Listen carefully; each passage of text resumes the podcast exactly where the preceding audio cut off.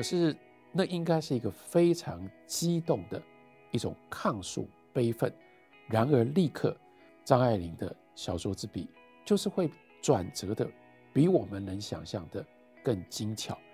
他接着说：“不知为什么，罗杰突然感觉到一阵洋溢的和平。起先，他仿佛是点着灯，在一间燥热的小屋子里睡不熟，颠颠倒倒做着怪梦，蚊子猛虫绕着灯泡子团团急转，像金的绿的云。后来，他关了灯，黑暗从小屋里暗起，一直暗到宇宙的尽头。”太古的洪荒，人的幻想，神的影子也没有留过踪迹的地方。浩浩荡荡的和平与寂灭，屋里和屋外打成了一片。宇宙的黑暗进到他屋子里来了。为什么他会感觉到和平？我们从后面所发生的事情，我们才了解。我们回头看，这个时候他就已经生出了这样的一个念头。到了这种状态，只能够有死亡才能够得到和平。那个死亡呢，就是彻底的黑暗，就是从小屋子里暗起，一直暗到宇宙的尽头，泰国的洪荒。所以呢，他离开这个 party，他要回去。然后在回去的路上，他走的那样一条路，顺着山道向男生宿舍走过来。这条路就是新婚的那个晚上，他的妻子苏西，他跑出去，然后呢，罗杰在后面追着叫他的那一条路，但是这个时候他的感觉，那仿佛是几百年前的事情了。这又是一个明月夜，所以山外的海上浮着黑色的岛屿，岛屿上的山，山外又是海，海外又是山，海上山上。树叶子上，到处都是呜呜咽咽、笛子似的清辉，好精彩！这里在描述什么？描述月光洒在岛屿上、山上、海上、树叶上。可是这个月光在那样一种景色的反衬底下，它仿佛就变成了一种听觉，那就变成了笛子一般的呜呜咽咽的声音。然后呢，罗杰。只觉得他走到哪里，暗到哪里，这又是一个对照。明明这是一个明月夜，到处都是月光洒遍了大地，可是罗杰他的生命的主观的感受，他就觉得只要他走到哪里，哪里都是暗的。这延续了刚刚前面所用的那个象征的比喻：黑暗从小屋暗起，一直暗到。宇宙的尽头，太古的洪荒，那个黑暗，这个时候在他的心情上就随时跟着他。这个时候，他进到他自己的家里，他像一个回家托梦的鬼，飘飘摇摇地走到他的住宅的门口，看看屋里漆黑的，连仆人房里也没有灯，想必是因为他多天没有回家，这些仆人都偷空下乡去。省亲了，所以到这里，接下来就是他开了瓦斯，开了瓦斯，先烧了水，水烧开了之后呢，那样一种热气反而更坚定了他的心情，所以他走上了开煤气自杀的这个终极的路，这就是第二炉香的结束。所以借由第二炉香，我们可以非常清楚地感觉到，这第二炉香的这个片名标题。它是跟罗杰的生命用这种方式密切的联系在一起。这篇小说其实非常的重要，因为通篇写的通通都是在香港的英国人。这整篇小说当中几乎没有出现任何一个重要的、像样的、需要被看到、需要被注意到的中国人。这在张爱玲的小说当中很独特，甚至在中国小说史。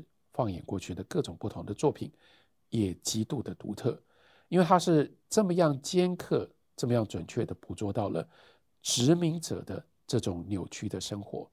读这一篇《第二炉香》，我可以建议大家，也许你可以找，例如说 George Orwell 他的缅甸岁月，或者是 Ian Foster 的印度之旅，因为这都是英国文学上面非常重要，描述殖民地的殖民者的重要的小说作品。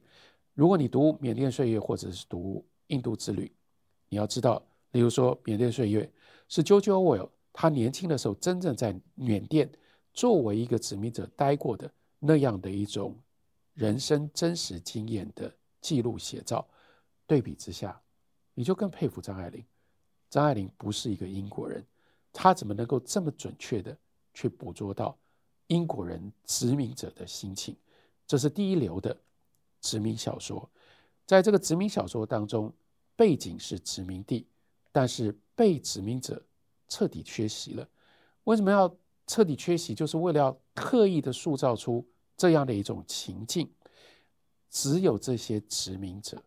这些殖民者呢，这些英国人，他们在香港活在一个既拥挤而又疏离、被殖民体制所塑造出来的一种特别的人生。这个人生里面，所有这些人的 gossip，所有这些人，因为在那样的状况底下，这个社会其他的被殖民者跟你没有办法沟通，所以他们那个小圈圈就变得更加的紧密，但同时也更加的可怕。然后我们沿着。第二炉香，如果我们确定了第二炉香的这个标题是象征着罗杰的生命的话，诶，我们就突然想想，那我是不是也要回头对照一下？那第一炉香呢？第一炉香它的结尾又是怎么回事呢？第一炉香结尾的最后一段是这一段香港的故事就在这里结束，但是在破折号之后，张爱玲好像。画蛇添足，又补了一句，补了这一句，就是说围龙的一炉香也就快烧完了。诶，我们平常这样读过去，很容易就忽略了这一句。可是这个时候我们被提醒了，为什么他特别要讲的？开头的时候叫我们去点起一炉香来听他说故事。那本来点炉香的叫我们去点的炉香，是我们的炉香啊，是我们的香炉啊。可是不是。这个时候，他告诉你，围龙的一炉香快要烧完了。为什么要特别说是围龙的这一炉香呢？那对比对照罗杰他的结尾，那如果这一炉香代表的是罗杰的生命，那是不是第一炉香这个香烧完了，也代表围龙的生命快要完了呢？围龙有自杀吗？没有啊，围龙没有自杀。围龙看起来这个时候还很年轻，他的前面的生命生活应该还很长啊。那我们怎么理解什么叫做围龙的一炉香也快要烧完了呢？好的，我们就还是一样，我们要回头看第一炉香最后结尾在哪里？结尾的地方非常特别的安排。我们看张爱玲说，这是阴历三十夜。这个时候呢，维龙跟已经变成她的丈夫的 George 两个人呢，换了一个场景，他们单独到湾仔去看热闹。这里要有清楚的一个对照对比，那就是小说一直到最后的这一段，在这个前面，通通都是发生在太平山顶，也就是香港的那些高级华人他们所住的、他们所活跃的地方。可是偏偏在这个最后一段，年三十大年夜，却把场景换到了湾仔。湾仔是什么呢？湾仔那个地方不是香港的中心区，地段既偏僻，更重要后面这一句又充满了下等的娱乐场所。唯有一年一度的新春市场，类似北方的庙会，却在那里举行。届时人山人海，很多的时髦人也愿意去挤一挤。买些零星的东西，这当然是几十年前的香港，但是一直到今天，湾仔到过年的时候，仍然在街上都是很多小摊聚集的地方。湾仔是香港非常特殊的一个很热闹，但是呢，同时让很多人觉得它是跟社会底层的热闹娱乐相关的一个地方。围龙跟 George 他们从高级华人所住的太平山顶。这时候进到了叫一般华人或者是低等华人所居住的地方。然后我们来看发生了什么样的事情。维龙在一档古玩摊上看中了一盆玉石梅花，，George 挤上前去跟那个伙计还价。那个人呢，蹲在一层一层的陈列品的最高层上，穿着紧身对襟柳条布棉袄、单色的裤子，一顶呢帽推在脑后，那个样子就是下层的小混混。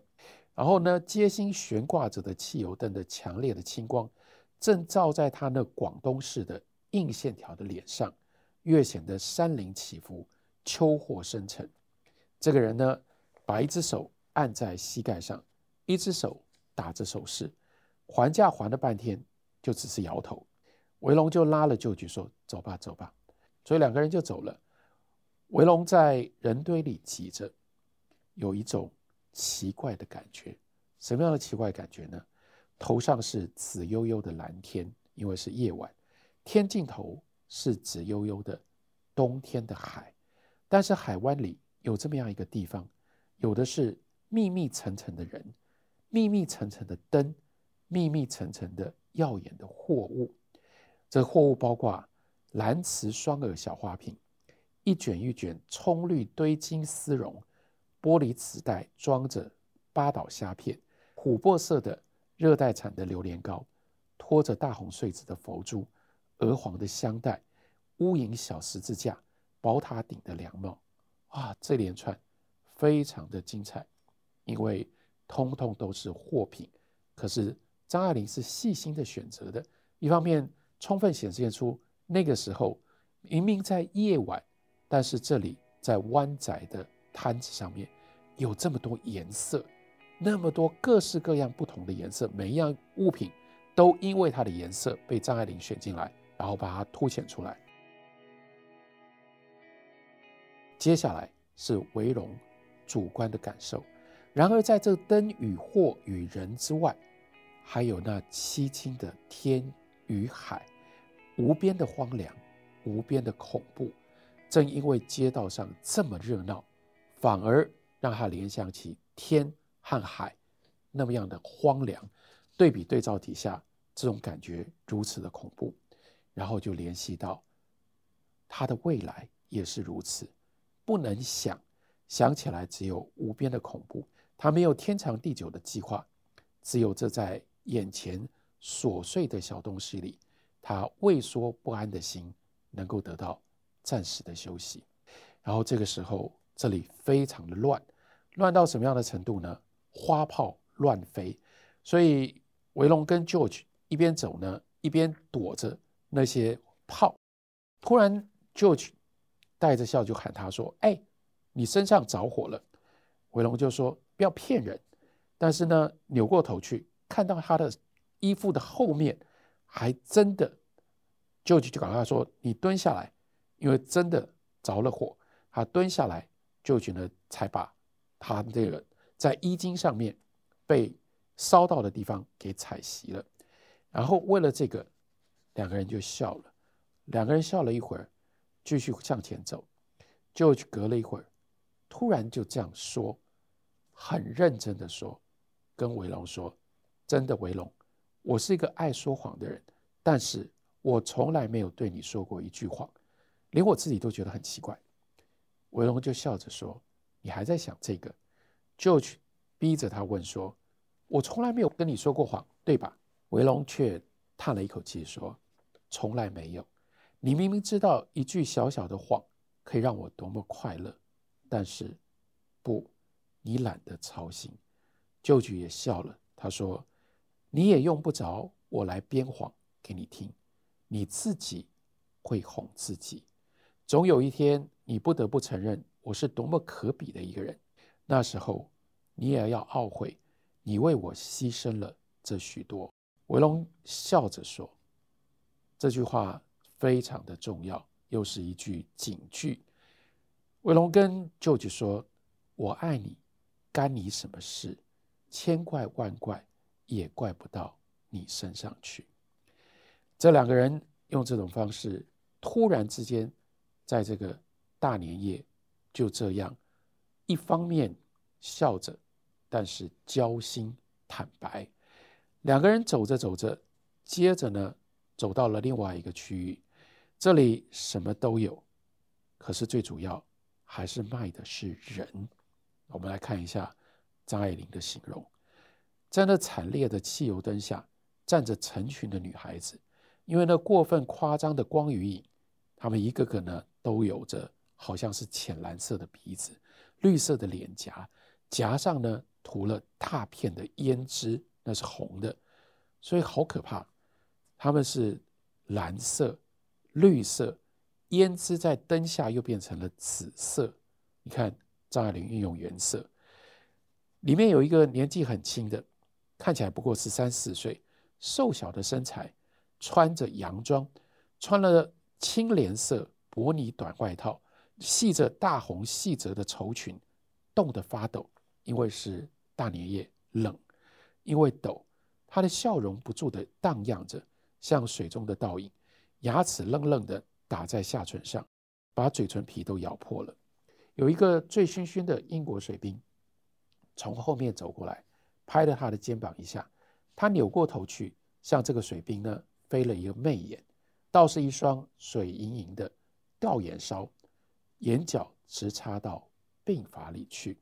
这是张爱玲描述描写丹凤眼的那种特别的写法，眼角好像都插到了鬓发里去了。当然是夸张的，但我们一听。我们一看也就了解那样的一种形容。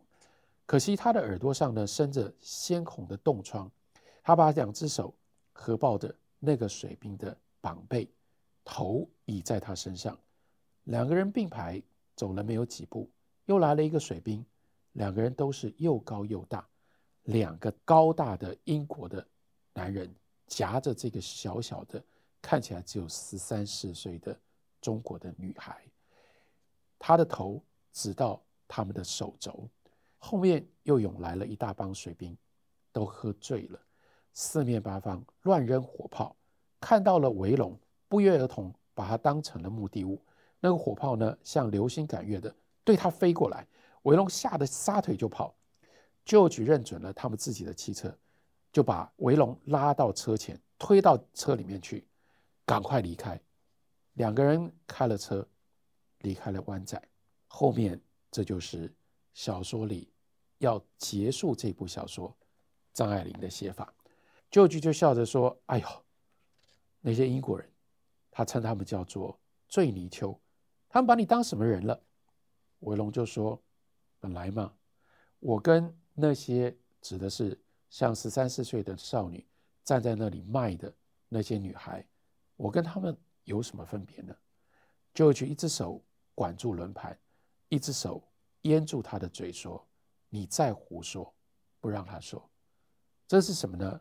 这就是维龙投靠了他的姑妈，在梁太太这里，然后后来他又爱上了 George，在那样的一种来来回回的感情以及自己人生的各种不同的挣扎跟选择之后，他最后其实变成了在梁太太的调教底下。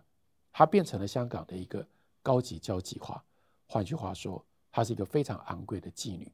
然后借由这种方式呢，她实质上赚钱在养旧举这个男人。这个时候，他们真正的处境，所以维龙讲的这个话不是假的，因为他也是卖的。当然，舅舅不愿意听到这个话，所以他捂住他的嘴。但是这个时候。维龙笑着告饶说：“好了好了，我承认我说错了话。因为舅舅告诉他说，你不可以把自己跟他们当做一样。但是维龙这个时候又补了一句，他说：我跟他们怎么会没有分别呢？他们是不得已的，我是自愿的。这真的非常非常的悲凉。